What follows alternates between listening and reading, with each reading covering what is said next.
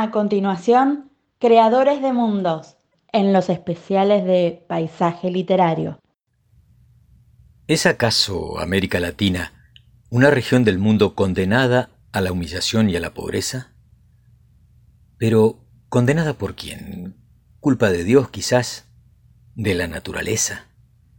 ¿No será nuestra desgracia un producto de la historia, hecha por los hombres, y que por los hombres puede ser deshecha? El talentoso escritor, pero más que nada el periodista que dijo estas verdades, y que hoy homenajeamos, tenía una exquisita virtud, el superpoder de escribir sobre conflictos sociales y presentarlo al lector como un problema íntimo, candente, casi de corte personal. La historia de América Latina, su política, la economía, la sociedad y sus problemas, sus gustos, sus placeres, pero más que nada sus dolores, quedaron magistralmente retratados en los textos de este autor uruguayo. A lo largo de su vida se ganó tantos fieles como detractores, pero describió siempre con pasión las lacras de nuestra sociedad, intentando denunciar a los culpables. Y pese a no estar de acuerdo con alguna de sus opiniones y simpatías políticas, sobre todo en sus últimos años, no dudo en sacarme el sombrero ante uno de los más eximios creadores que ha dado la lengua de Cervantes.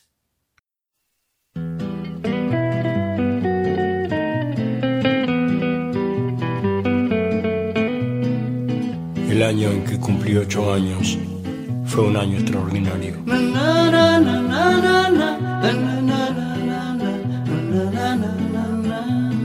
Empecé a pegarle con la izquierda me regalaron un libro de Salgari y descubrí que el ángel de la guarda vivía escondido en un armario. Yo habría dado la vida a los ocho años por pasar la manito por el pelo del caballo, del llanero solitario. Hay plumas que nos marcaron por una u otra razón están indisolublemente unidas a nuestra historia personal, a nuestros recuerdos.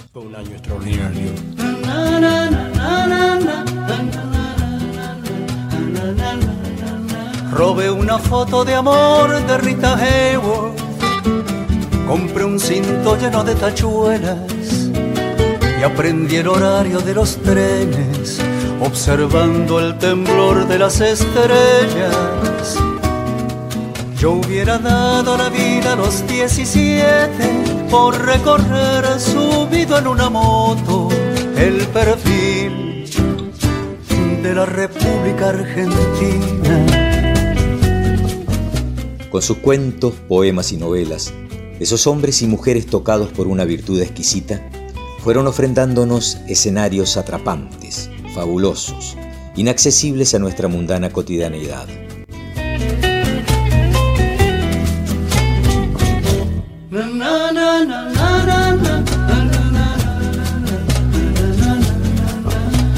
El año en que cumplí los 24 fue un año extraordinario.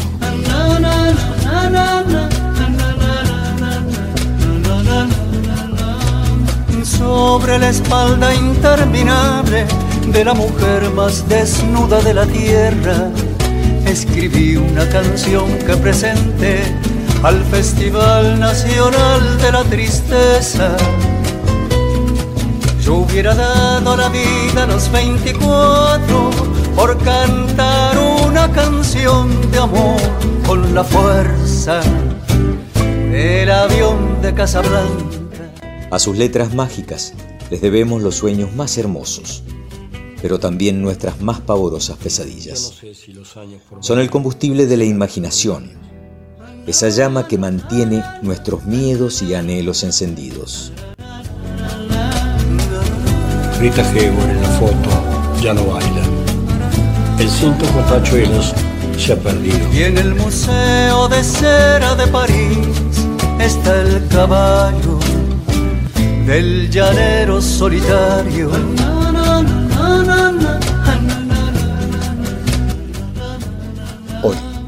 En la cuadragésima sexta edición de Creadores de Mundos. Walter Gerardo Greulach les trae a Eduardo Galeano.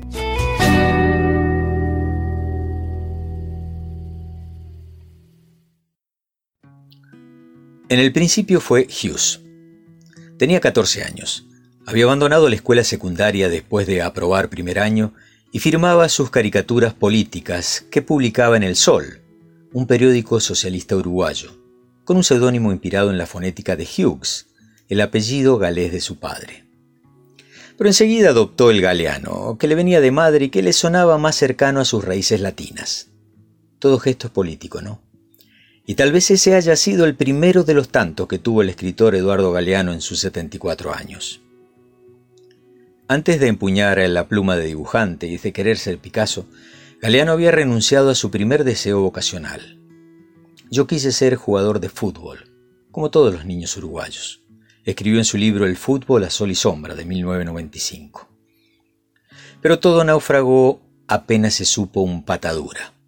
Y entonces solo en sueños pudo jugar con la habilidad que le admiró a Obdulio Varela, a Diego Maradona y a Leonel Messi. Cuando despertaba tenía piernas de madera, decía Galeano. Negados los goles, al uruguayo le aparecieron los relatos. Y las historias vinieron a mí, fueron generosas conmigo. Toc toc, me golpearon en el hombro y en la espalda y me dijeron, cuéntame, que vale la pena. Y aprendió a narrar en los cafés de Montevideo, donde escuchaba atento las conversaciones de los parroquianos, hasta convertirse en un habitué del café brasileño de la ciudad vieja. De esos que se sientan siempre en la misma mesa y hablan con conocidos, con extraños y con el mismo entusiasmo siempre. Como periodista contó historias en el semanario Marcha, en el que fue editor y del que también participó Mario Benedetti. También en el diario Época, que dirigió cuando tenía 24 años, y más tarde en la revista Crisis, de la que fue miembro fundador durante su exilio en Buenos Aires, desde 1973 hasta que la última dictadura militar lo empujó hasta España, ya restablecida la democracia. Escribiría numerosas contratapas en el diario Página 12. Pero es en sus libros donde hay que buscar sus historias más contundentes. El primero fue Los días siguientes, una novela de 1963. Y los últimos, los últimos aún están por venir. En mayo de hace unos años atrás se publicó Mujeres, una compilación de textos que reivindican a figuras como Juana de Arco, Rosa Luxemburgo y las heroínas anónimas de la Comuna de París. Hay otro libro inédito que Galeano publicó tiempo atrás, con un título tentativo que parece un epílogo a sus 50 años vinculado a la literatura, El cazador de historias. Entre el primero y el último están los libros que se convirtieron en clásicos y que todavía viajan por las mochilas que recorren esta parte del mundo que Galeano reivindicó tanto. Y cómo no nombrar a Las Venas Abiertas de América Latina, que le tomó cuatro años de trabajo y se publicó en 1971. Es su obra emblemática. Según el propio autor, es una contrahistoria económica y política con fines de divulgación de datos poco conocidos. Esa investigación sobre cómo la región fue expoliada, primero por la colonización europea y después por Estados Unidos, fue una bandera militante de la izquierda latinoamericana durante los 70, pero el autor no dudó en ejercer su autocrítica. Años atrás en Brasilia, Galeano sostuvo, no estoy arrepentido de haberlo escrito para nada, pero ya es una etapa superada. No tenía los suficientes conocimientos de economía ni de política cuando lo escribí. Nada detuvo la presencia del libro en las bibliotecas más jóvenes. Del 2010 hasta el presente el libro ha vendido más de 150.000 ejemplares y lleva 18 ediciones. La trilogía Memoria del Fuego, publicada entre 1982 y 86, es otro ejemplo de cómo Galeano pensó su tierra. Se propuso contar, a través de sus típicos relatos breves, la historia americana del norte al sur, y desde los pueblos originarios hasta que las democracias se recuperaron durante los años 80. Yo creo que la función del escritor consiste en ayudar a mirar, dijo Galeano en 1986. Ir cazando historias, eh, compartiéndolas con los parroquianos que aún se quieran acercar a mi mesa.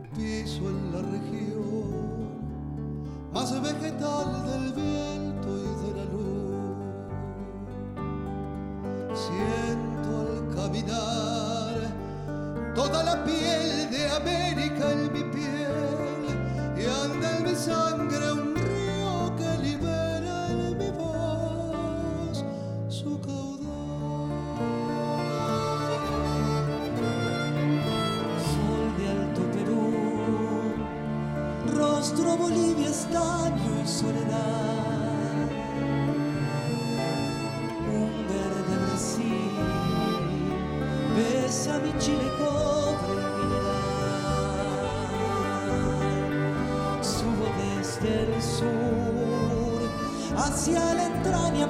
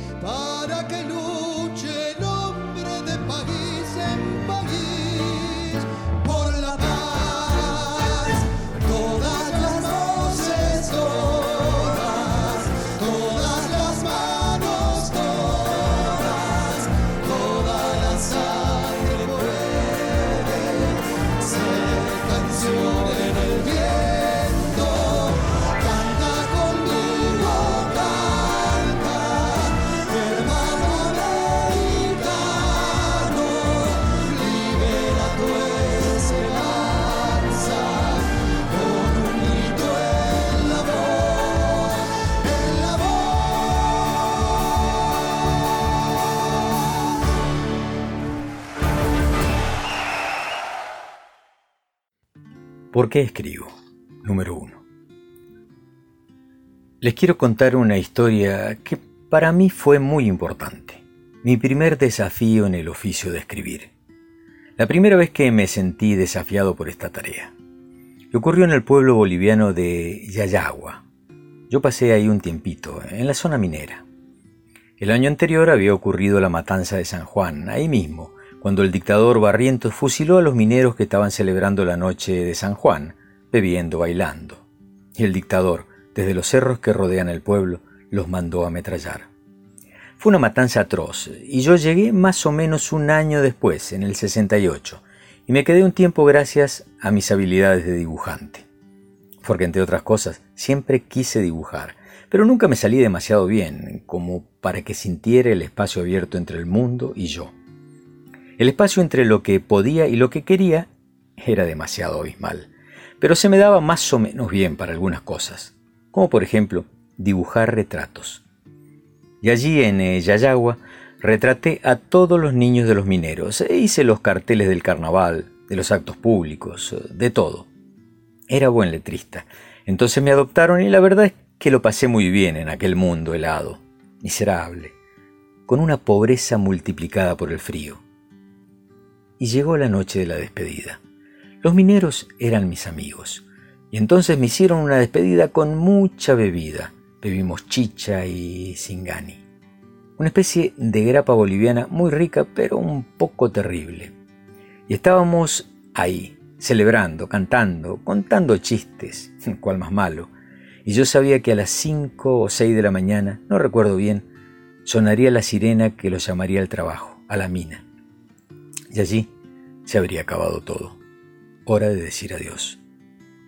Cuando se acercaba el momento me rodearon como para acusarme de algo, pero no era para acusarme de nada, era para pedirme que les dijera cómo era la mar. Dijeron, ahora dinos, ¿cómo es la mar? Y yo me quedé un poco atónito porque no se me ocurría nada. Los mineros eran hombres condenados a la muerte temprana por el polvo de sílice en las tripas de la tierra. En los socavones, el promedio de vida en aquel tiempo era de 30, 35 años, de ahí no pasaba. Sabía que ellos nunca verían la mar, que iban a morirse mucho antes de cualquier posibilidad de verla, ya que además estaban condenados por la miseria a no moverse de ese humildísimo pueblito de Yayagua. Así que yo tenía la responsabilidad de llevarles la mar, de encontrar palabras que fuesen capaces de mojarlos. Y ese, ese fue mi primer desafío como escritor a partir de la certeza de que escribir para algo sirve. Silencio, por favor. Mucho aprendí de Juan Carlos Sonetti, el narrador uruguayo, cuando yo me estaba iniciando en el oficio. Él me enseñaba cara al techo, fumando. Me enseñaba con silencios o mentiras, porque disfrutaba dando prestigio a sus palabras, las pocas que decía, atribuyéndolas a muy antiguas civilizaciones. Una de esas noches calladas, puchos y vinos de cirrosis instantánea. El maestro estaba, como siempre, acostado, y yo sentado al lado, y el tiempo pasaba sin hacernos el menor caso. Y en esto estábamos cuando Nettie me dijo que un proverbio chino decía, las únicas palabras que merecen existir son las palabras mejores que el silencio. Sospecho que el proverbio no era chino, pero nunca lo olvidé. Y tampoco olvidé lo que me contó una nieta de Gandhi, que años después estuvo de visita en Montevideo. Nos encontramos en mi café, el brasilero, y allí, evocando su infancia, me contó que el abuelo le había enseñado el ayuno de palabras. Un día a la semana, todo era silencio. Gandhi no escuchaba ni decía nada de nada. Al día siguiente, las palabras sonaban de otra manera. El silencio, que dice callando, enseña a decir del cazador de historias.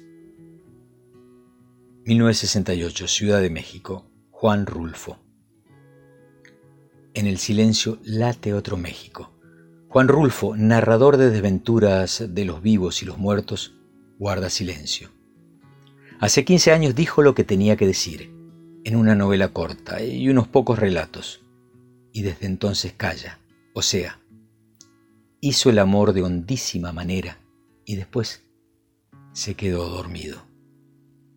La tercera orilla del río. A Guimaraes Rosa, una gitana, le había advertido, vas a morir cuando realices tu mayor ambición. Cosa rara, con tantos dioses y demonios que este hombre contenía, era un caballero de lo más formal. Su mayor ambición consistía en que lo nombraran miembro de la Academia Brasileña de Letras. Cuando lo designaron, inventó excusas para postergar el ingreso. Inventó excusas durante años, la salud, el tiempo, un viaje, hasta que decidió que había llegado la hora. Se realizó la solemne ceremonia y en su discurso, Guimaraes Rosa dijo, Las personas no mueren, quedan encantadas. Tres días después, un mediodía de domingo, su mujer lo encontró muerto cuando volvió de misa. Alejo Carpentier. A don Alejo Carpentier no lo conozco. Alguna vez tendré que verlo. Tengo que decirle, mire, don Alejo, yo creo que usted nunca ha de haber oído hablar de Mingo Ferreira, ¿no? Él es un compatriota mío que dibuja con gracia y con drama. Me acompañó durante años en las sucesivas aventuras de los diarios, las revistas y los libros. Trabajó a mi lado y algo supe de él, aunque poco. Él es un tipo sin palabras. Lo que a él le salen son dibujos, no palabras. Viene de Tacuarembó, es hijo de un zapatero, siempre fue pobre. Y decirle, en Montevideo, él se ligó varias prisiones y palizas. Una vez estuvo preso durante algunos meses, eh, cerca de un año creo, y cuando salió me contó que en el lugar donde estaban encerrados se podía leer en voz alta. Era un galpón inmundo, los presos se amontonaban uno encima del otro, rodeados de fusiles, y no podían moverse ni para mear. Cada día uno de los presos se paraba y leía para todos. Yo quería contarle, don Alejo, que los presos quisieron leer El siglo de las luces y no pudieron. Los guardias dejaron entrar el libro, pero los presos no pudieron leerlo. Quiero decir, lo empezaron varias veces y varias veces tuvieron que dejarlo. Usted, usted les hacía sentir la lluvia y los olores violentos de la tierra y de la noche. Usted les llevaba el mar y el estrépito del oleaje rompiendo contra la quilla del buque y les mostraba el latido del cielo a la hora en que nace el día. Y ellos, allí presos, no podían seguir leyendo eso.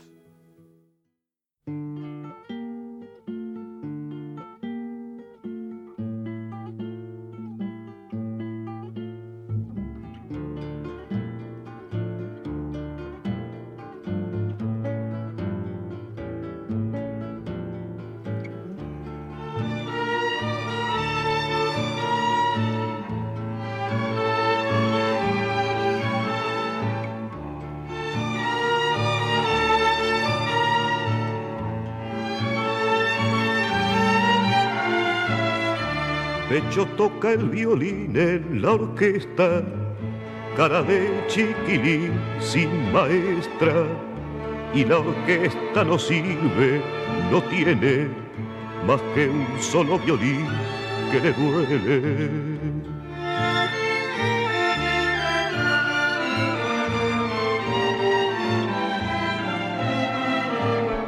Porque a Becho le duelen violines que son como su amor, chiquilines. De hecho quiere un violín que sea hombre, que al dolor y al amor no los nombre.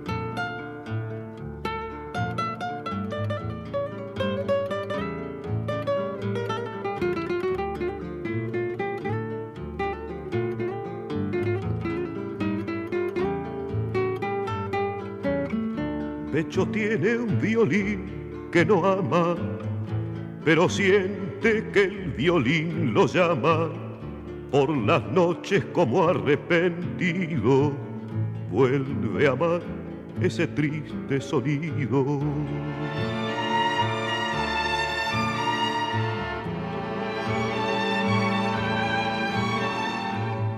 Mariposa marrón de madera niño violín que se desespera cuando Becho lo toca y se calma, queda el violín sonando en su alma.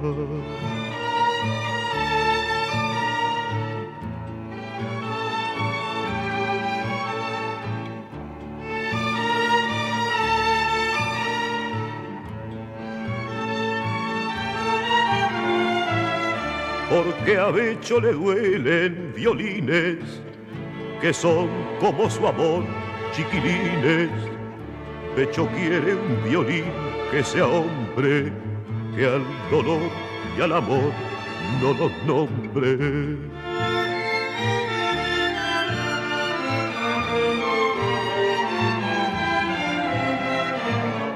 Vida y muerte, violín, padre y madre, canta el violín y Becho es el aire. Ya no puede tocar en la orquesta, porque amar y cantar eso cuesta.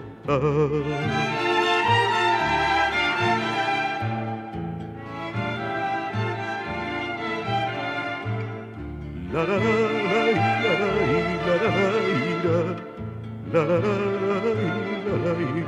la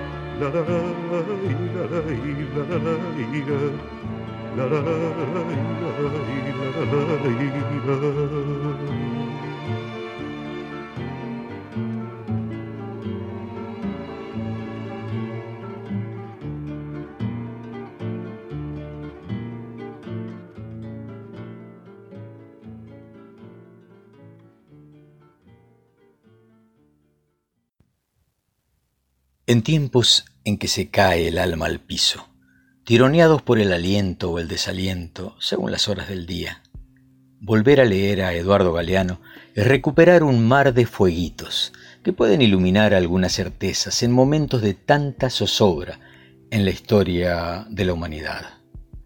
Hay muchas puertas de entrada para regresar a Galeano, ¿no? Por los más de 20 libros que publicó. Bocas del Tiempo, El fútbol a sol y sombra, El libro de los abrazos, Espejos, los tres tomos de Memoria del Fuego, Días y Noches de Amor y Guerra, El Cazador de Historias, Los Hijos de los Días, entre otros. Me parece admirable la capacidad que han tenido los indígenas de las Américas, nos dice, en perpetuar una memoria que fue quemada, castigada, ahorcada, despreciada durante cinco siglos. Y la humanidad entera tiene que estarle muy agradecida, porque gracias a esa porfiada memoria, sabemos que la tierra puede ser sagrada, que somos parte de la naturaleza, que la naturaleza no termina en nosotros, que hay posibilidades de organizar la vida colectiva, formas comunitarias que no están basadas en el dinero, que la competencia contra el prójimo no es inevitable y que el prójimo puede ser algo mucho más que un competidor, escribió en Memoria del Fuego. Galeano, que como recordábamos, escribió y dibujó con el seudónimo de Hughes al principio en El Sol, el semanario socialista de Uruguay, fue editor de Semanario Marcha y luego director del diario Época. Las Venas Abiertas de América Latina, un texto que encarnó la educación sentimental y política de varias generaciones, se ha transformado desde hace décadas en un clásico de la izquierda latinoamericana. Las Venas Abiertas Intentaba hacer un libro de economía política, pero yo no contaba con suficiente entrenamiento o preparación, dijo el escritor, y reconoció que no sería capaz de leerlo de nuevo porque se desmayaría. Para mí esa prosa de la izquierda tradicional es extremadamente pesada y mi mente hoy no la tolera. Carlos Díaz, director editorial del siglo XXI, recuerda a Eduardo y dice, estaba cansado, cansado de hablar durante décadas sobre lo mismo. Pero nunca renegó de las venas abiertas como obra, aunque decía que en el presente no escribiría un libro así. Luis Alberto Spinetta supongo que no hubiera compuesto hace poco tiempo Muchacha Ojos de Papel, ¿no? Son cosas medio obvias. Pero la derecha se agarró de esas declaraciones para decir que renegaba de la gran obra de la izquierda latinoamericana. A lo largo de los años, uno de sus mayores éxitos quizás sea que los temas que lo obsesionaron por toda su prolífica obra hoy forman parte de la agenda pública y se discuten en las calles, en las radios, en los diarios. Pero cuando él empezó a escribir y a publicar sus primeros libros, cuando tenía veinte y poquitos años en la década del 60, la discriminación hacia las mujeres, pero también a los homosexuales, inmigrantes, locos, el maltrato y el exterminio de los pueblos originarios, la preocupación por los recursos naturales de nuestros bosques y selvas, no estaban en la agenda de casi nadie. Cuando parte de la izquierda se volvió dogmática, él se separó, sin renegar de sus ideales y peleó para que no se perdiera su dimensión humanista y tolerante, plantea Díaz, el director general del siglo XXI.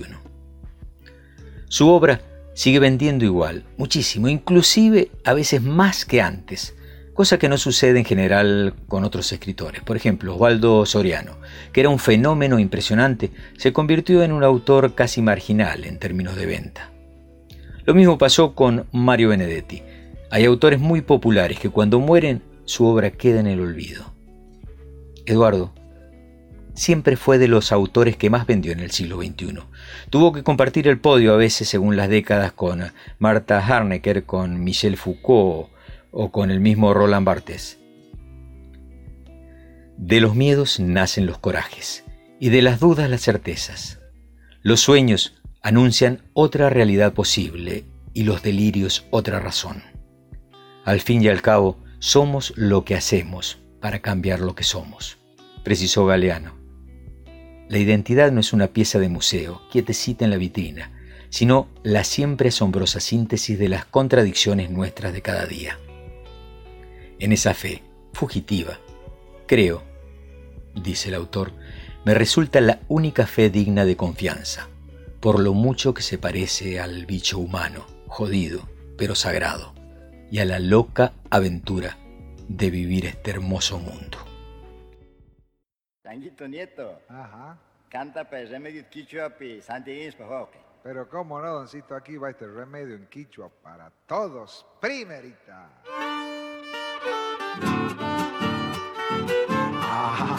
Ay, ay, ay. Onko sirikaiskiyachas ampisuna zamorani la la la la la la la la la la la la la la Remedio tamana pencanis pano capa morani la la la la la la la la la la la la la y maikita nana sunki la la la la la la la la la la la la na jaguar mi bruja nunita y na brujia la la la la la la la la la violín,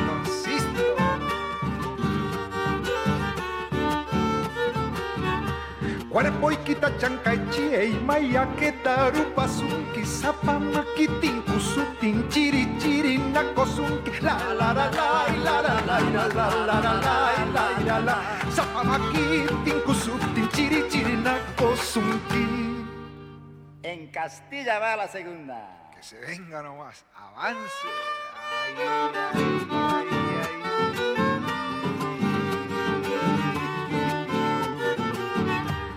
Sabiendo que enferma estabas para curarte he venido, trae la la ira, la la ira, la la ira, ira, la. Pensando que no tendrías remedio te lo he traído, trae la la ira, la la ira, la la ira, ira, la. Hacia que Laura te vuelta donde te duele mi trae la la la ira, la la ira, trae la la la ira, ira, la. Seguro esa mujer bruja ya también te brujearía, trae la la la ira, la la ira, trae la la la ira, ira, la. Ay, me anda gustando ahí. Déjame tocar tu cuerpo, mucha fiebre habías tenido. Cuando te rozan mis manos, te escalofrío. Ira, ira, la. Cuando te rozan mis manos, te vienen escalofrío. El sol acariciaba las laderas, estimulando al arroyuelo que, serpenteando cantarín entre los peñascos, se unía al río allá abajo. Marzo del 2019, plena época de deshielo en las altas cumbres mendocinas. Y como venía aconteciendo últimamente, debido al marcado cambio climático, la cantidad de nieve acumulada en el invierno era inferior a la de la temporada pasada. Esto permitía que zonas que habían estado por milenios ocultas aparecieran poco a poco ahora libres de hielo. Matizando un cielo rabiosamente azul, una docena de cóndores planeaban en lo alto, nerviosos ante el acontecimiento perturbador de sus rutinas. Sus ojos enfocaban el inusual escenario. Un par de excavadoras recogiendo los restos de roca dejados por explosivos recientemente detonados. Un grupo de 13 uniformados colaborando en la faena y como a unos 70 metros, José, Julio y Javier Torres, quienes parecían hallarse sumamente entretenidos con las actividades. Esa mañana bien temprano los mapuches habían salido a buscar un grupo de chivas extraviadas días atrás. No tenían la más pálida idea de lo que Gendarmería podía estar haciendo allí, en el medio de la nada, a ciento y pico de kilómetros del retén San Gabriel y a como diez leguas del paso Cajón del Maipo. El mayor Vilches los observó enojado, exclamando con un potente bozarrón que retumbó hasta escapar a cielo abierto. Alférez Piccinini, venga inmediatamente para acá. El colorado empalideció ante el grito de su superior. Tras subirse los pantalones que traía a mitad de nalgas y largar la piqueta, se acercó a los tropezones. Dígame, jefecito. ¿No te dije que me acordonaras la zona y que nadie se arrimase a chismosear? Sí, sí, mi mayor. Entonces, ¿qué carajo hacen esos tres huevones allá arriba? El fastidiado oficial le hizo señas para que se apurase y volvió a posar su atención en la estructura de metal, que comenzaba a aparecer asomando brillante bajo el macizo rocoso. Parecía de acero y no tenía ni un rajuño, pese a las dinamitas que habían estallado a su alrededor. No era, ni por asomo, lo que pensaba encontrar. Cuando el comandante Urtizaga le encomendó la tarea, pidiéndole reserva absoluta, se dio cuenta de que ni el mismísimo capo de la decimoprimera estaba bien al tanto de lo que se trataba. Su celular sonó a las 10 de la noche, dos semanas atrás, justo cuando jugaba su adorado Godoy Cruz por la Copa Libertadores. Vilche, atendeme bien, sos la persona de más confianza y capacitación para resolver este problemita que nos ha surgido. Quiero pedirte un gran favor le dijo con tono paternal. Roberto supo inmediatamente que no se trataba de un favor, era una orden, y le sería imposible negarse. Diga, jefe. Haciendo el relevamiento de un posible camino internacional, encontramos una estructura sepultada bajo la montaña. El sonar indica que se trata de algo grande. Quiero que vos y tu gente dinamiten la montaña y encuentren la entrada. Eso sí, total secreto por ahora. Necesito que entres solo y, me hagas un detallado inventario de lo que encuentres. ¿Y, tienen idea de lo que puede ser? Estamos manejando dos posibilidades. Un depósito de mercadería contrabandeado de Chile o drogas, armas, eh, quizás hasta dinero lavado encontremos allí. En lo más recóndito de la cordillera, bajo tierra y sin una entrada visible. Bien raro, ¿no? dijo carraspeando el comandante. Si no hubiese sido por lo de la ruta, nunca lo hubiésemos descubierto. Para el mayor Vilches existían varios elementos que no encajaban en lo que de a poco iba saliendo a la luz a fuerza de bombazos. Sentado en la enclenque silla y bajo una carpa que brindaba cualquier cosa menos sombra, el hombre meditaba confundido. Tras secarse la transpiración con un sucio y arrugado pañuelo, se preguntó, ¿quién carajos habría construido esa fenomenal estructura de metal?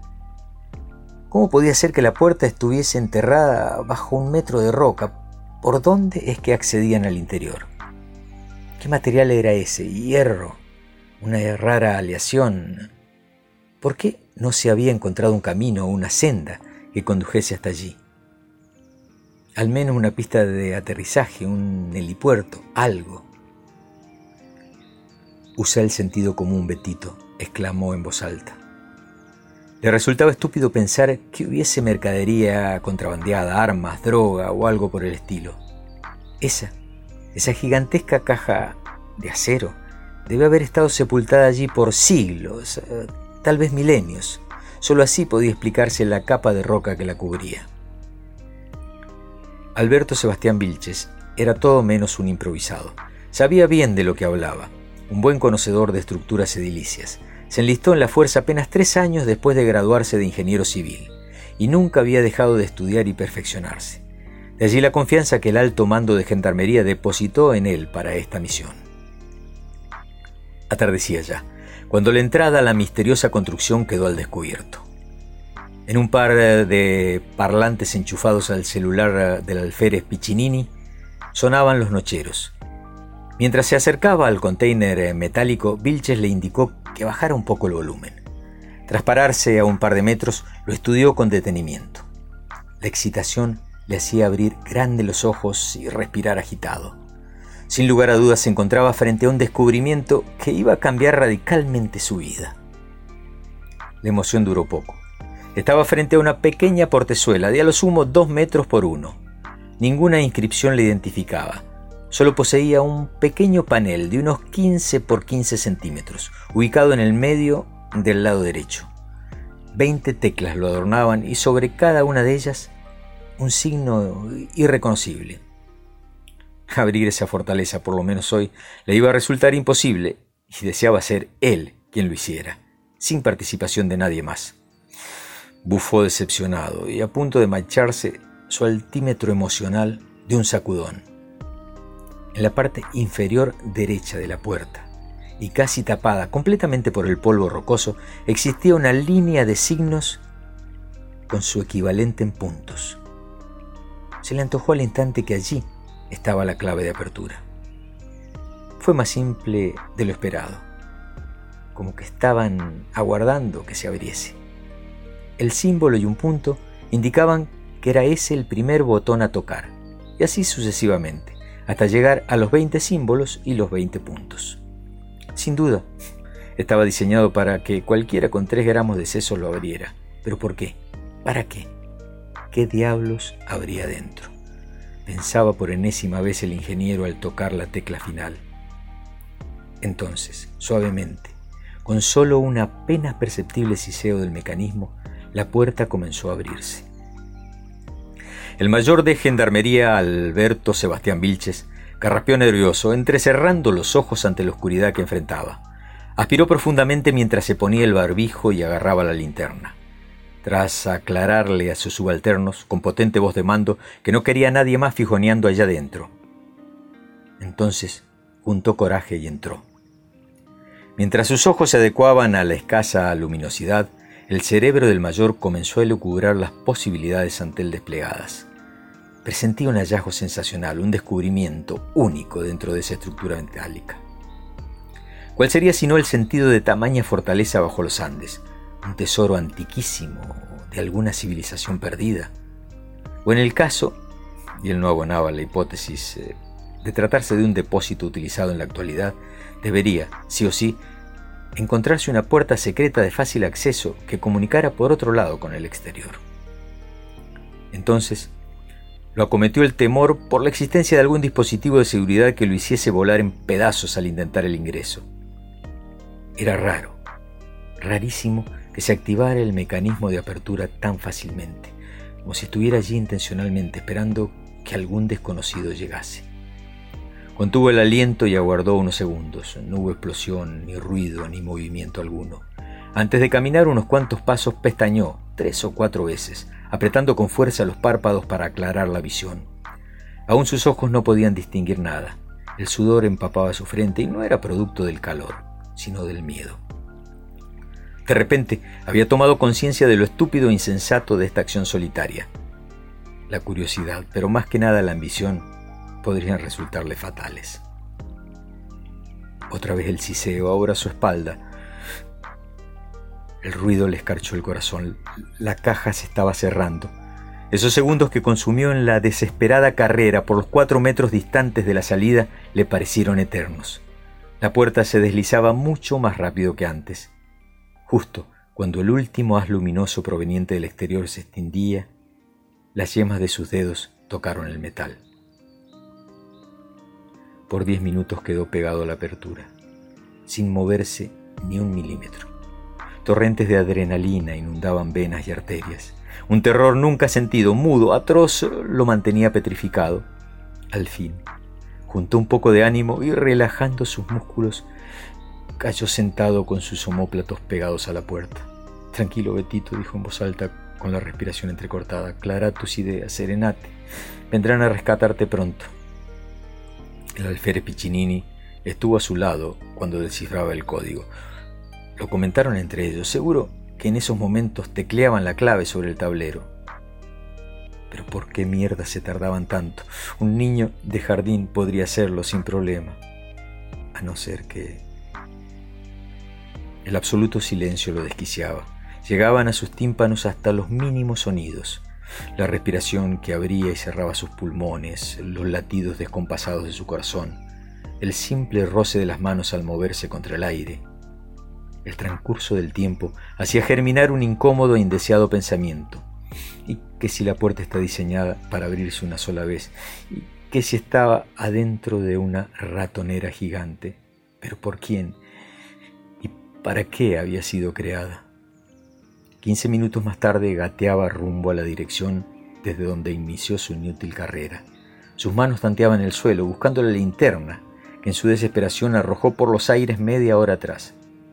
Se maldijo por dejar el teléfono bajo la carpa, aunque señal no tendría ya dentro, por supuesto. Solo lo habría usado en modo linterna. Los diversos pedazos del aparato que fue hallando acabaron con su esperanza. Se sentó hecho un ovillo y, temblando, escondió su cabeza entre las rodillas. Imbuido en un pesimismo total, llegó a la conclusión que moriría en el silencio y la oscuridad. sin saber nunca qué carajos contenía la caja. Nadie lo iba a echar de menos, hijo único, divorciado, odiado por su ex, sin descendencia alguna y con sus padres enterrados media década atrás. ¿Qué lo mataría primero? ¿La falta de oxígeno o de agua y comida? Más temprano al abrirse la puerta lo sorprendió el espesor de la pared, más de un metro, de metal macizo fácilmente. No iban a poder traspasarla, por lo menos antes de una semana y pico, con mucha fuerza y con mucha suerte. Para ese entonces lo encontrarían ya culo para arriba. Una curiosa y desubicada idea pinceló en su rostro una sonrisa. Nunca llegaría a ver a su Godoy Cruz campeón, ni a Messi ganando un mundial, aunque sea una puta Copa América. Reinició la gateada rumbo al fondo de la caja. Cada vez sentía más frío. Se agotaba fácilmente, deteniéndose cada tanto por unos minutos. El aire, superviciado, le acuchillaba el pecho. Tras cada inhalación la garganta emitía un esforzado silbido. El reinicio le insumía mayor esfuerzo. Y lo más desesperante era el no poder encontrar nada. La caja parecía totalmente vacía. Estaba a punto de dejarse morir, con la triste conclusión de que perdería la vida por nada, cuando le pareció ver allá adelante un trazo amarillo, fluorescente. Estaría delirando, ¿sería eso solo una ilusión óptica? Entonces, se acercó para presionar con fuerza el borde, apenas elevado, de esa curiosa línea. Unos reflectores de luz azul clara se encendieron. Emplazados en el techo iluminaban una especie de banqueta negra ubicada dentro de un cono transparente. Este poseía aproximadamente unos 4 metros de alto por metro y medio de diámetro en su base. En el frente se vislumbraba una puerta con un panel idéntico al ya por él conocido. Giró 360 grados estudiando su alrededor. A no ser por esa enigmática figura geométrica, el lugar se encontraba vacío. Le dolían hasta los pelos, estaba exhausto y con la mente embotada. No tenía idea cuánto tiempo había consumido gateando de un lado a otro, desesperado por la caja. Se incorporó estremecido por una sucesión de calambres en las pantorrillas, acompañadas por una constante taquicardia. El aire le escaldaba el pecho. Tras avanzar, tambaleando, se detuvo frente al cono, centrando sus ojos en la fórmula situada a sus pies. Tap, tip, tap, fue tecleando los veinte símbolos y la puerta del cono inició su movimiento. El oxígeno le entró a borbotones, insuflándole vida nuevamente.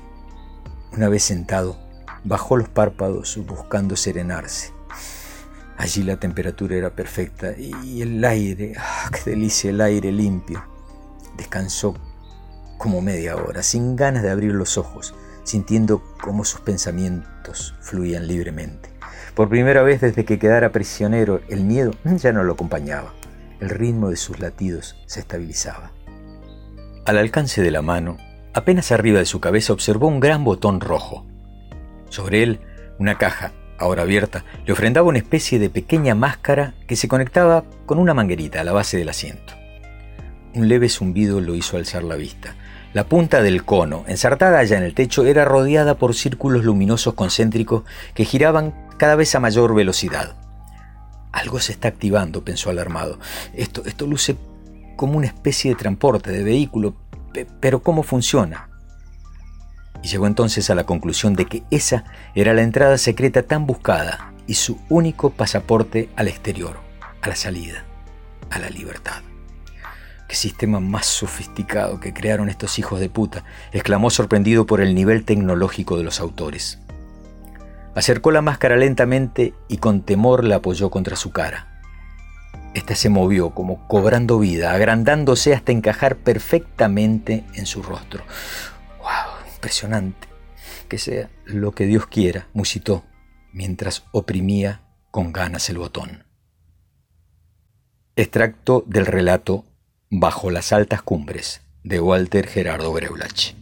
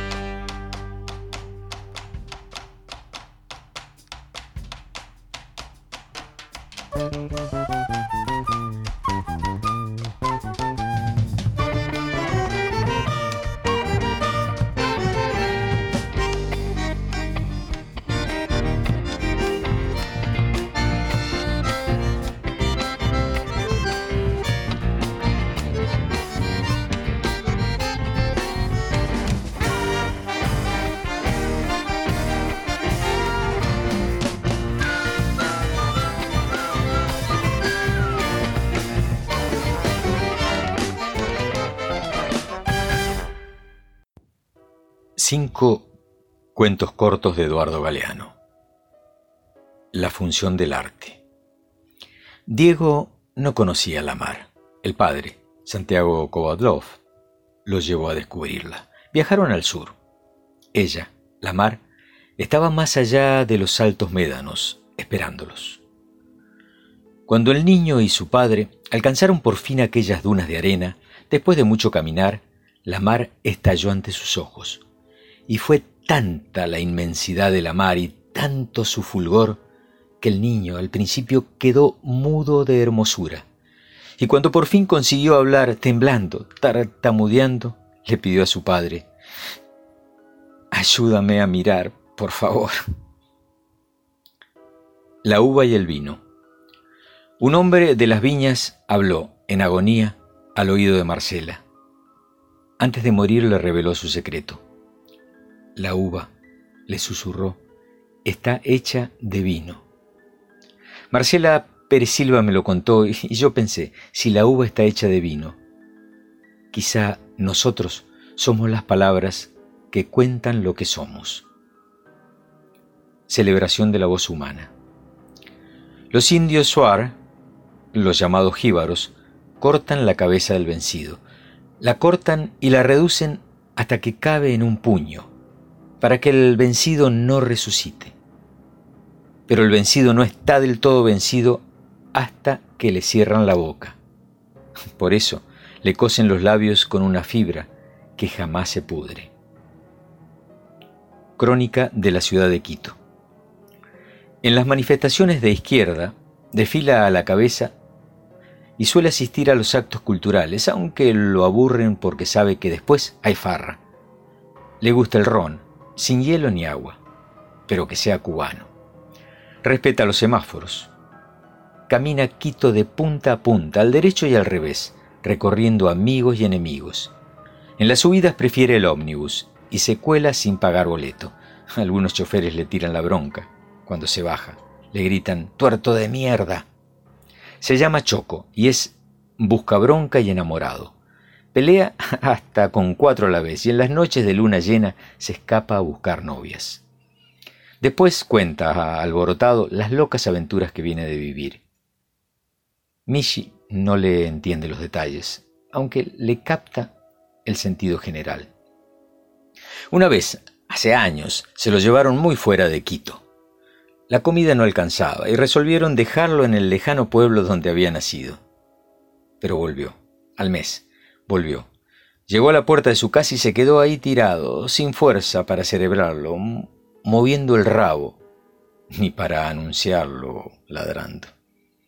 Había andado por muchas montañas y avenidas, eh, y llegó en las últimas, hecho una piltrafa, los huesos a la vista, el pellejo sucio de sangre seca.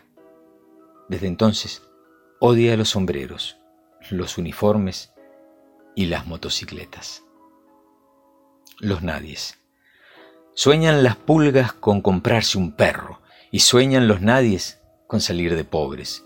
Que algún mágico día llueva de pronto la buena suerte, que llueva cántaros la buena suerte. Pero la buena suerte no llueve ayer, ni hoy, ni mañana, ni nunca, ni en lloviznita cae del cielo la buena suerte. Por mucho que los nadies la llamen, y aunque les pique la mano izquierda, o se levanten con el pie derecho, o empiecen el año cambiando de escoba. Los nadies, los hijos de nadie, los dueños de nada. Los nadies, los ningunos, los ninguneados, corriendo la liebre, muriendo la vida, jodidos, re jodidos. Que no son, aunque sean, que no hablan idiomas, sino dialectos, que no profesan religiones sino supersticiones, que no hacen arte sino artesanía, que no practican cultura sino folclore, que no son seres humanos sino recursos humanos, que no tienen cara sino brazos, que no tienen nombre sino número, que no figuran en la historia universal sino en la crónica roja de la prensa local, los nadies, que cuesta menos que la bala que los mata. Eduardo Galeano. Ay, ay, ay, Pachamama.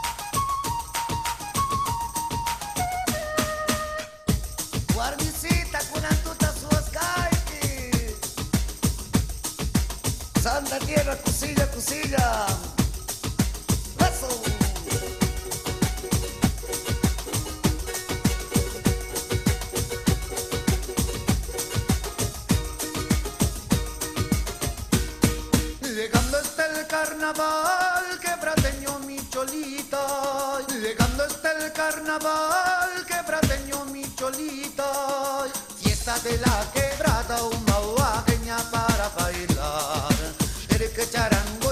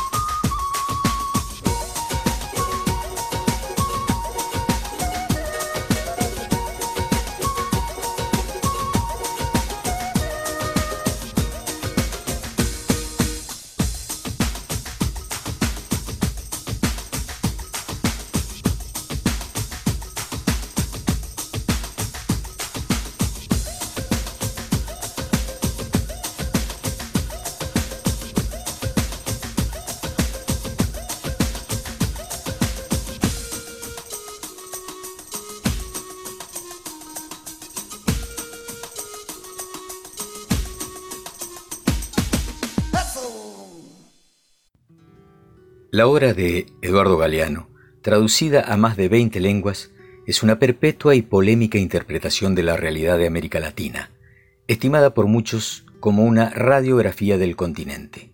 Galeano es sin duda uno de los cronistas de trayectoria más incisiva, inteligente y creadora de América Latina. Con Las Venas Abiertas de América Latina, realiza un análisis de la secular explotación del continente sudamericano desde los tiempos de Colón hasta la época presente. En dos ocasiones obtuvo el premio Casa de las Américas, en 1975 con su novela La canción de nosotros y en 1978 con el testimonio Días y Noches de Amor. Su trilogía Memoria del Fuego, que combina elementos de la poesía, la historia y el cuento, está conformada por Los Nacimientos del 82, Las Caras y las Máscaras del 84 y El Siglo del Viento en el 1986 y fue premiada por el Ministerio de Cultura de Uruguay y también con el American Book Award, distinción que otorga la Universidad de Washington. La obra es una cronología de acontecimientos culturales e históricos que proporcionan una visión de conjunto sobre la identidad latinoamericana.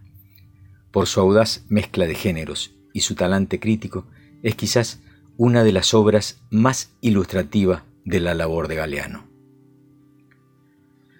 Por otra parte, Galeano huye explícitamente de la imparcialidad. No busca la construcción de un discurso aséptico en el que los hechos y las gentes queden igualados por una mirada presuntamente objetiva. Su pretensión, y sin duda su logro, es reflejar el drama de América Latina en su multidimensionalidad.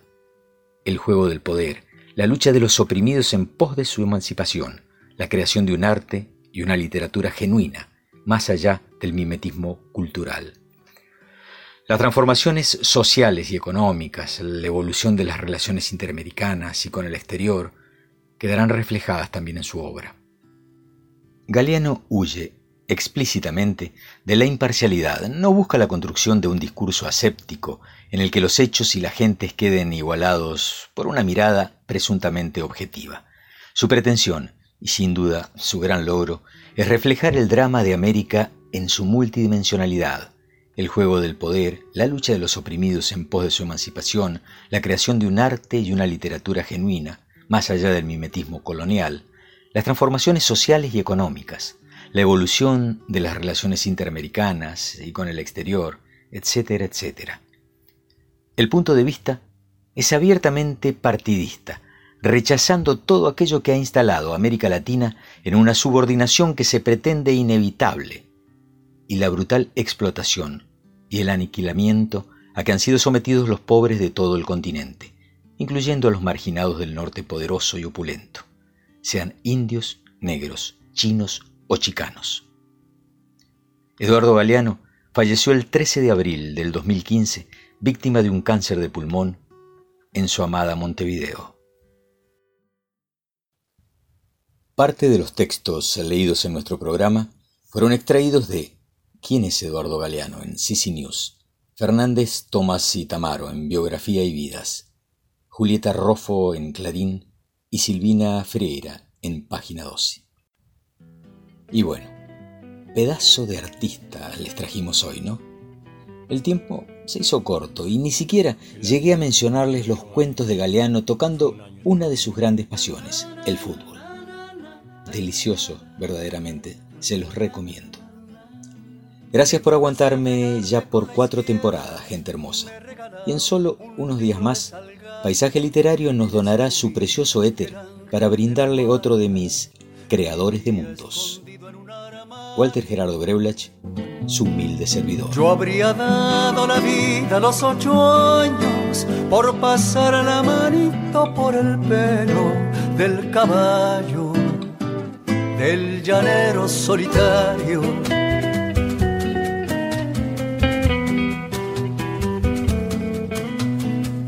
El año en que cumplí los 17 fue un año extraordinario.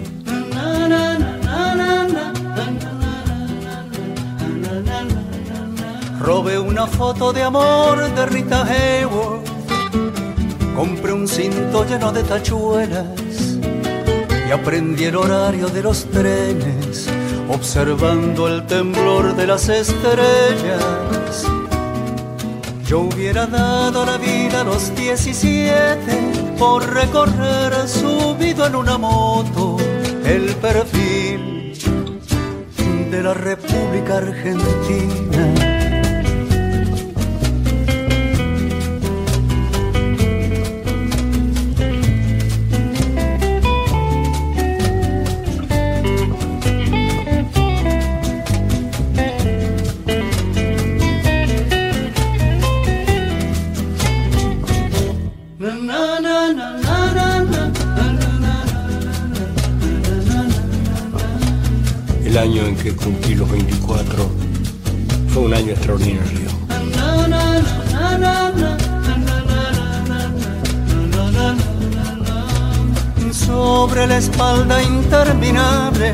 De la mujer más desnuda de la tierra, escribí una canción que presenté al Festival Nacional de la Tristeza.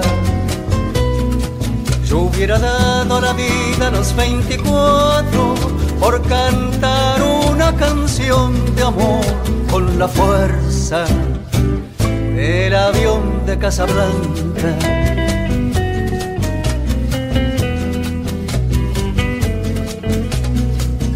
Yo no sé si los años por venir serán extraordinarios.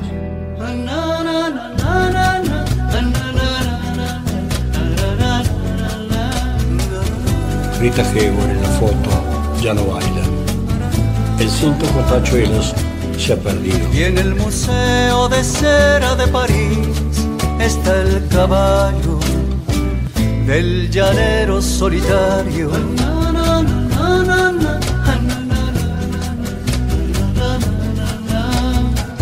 Yo no sé si los años por venir serán extraordinarios.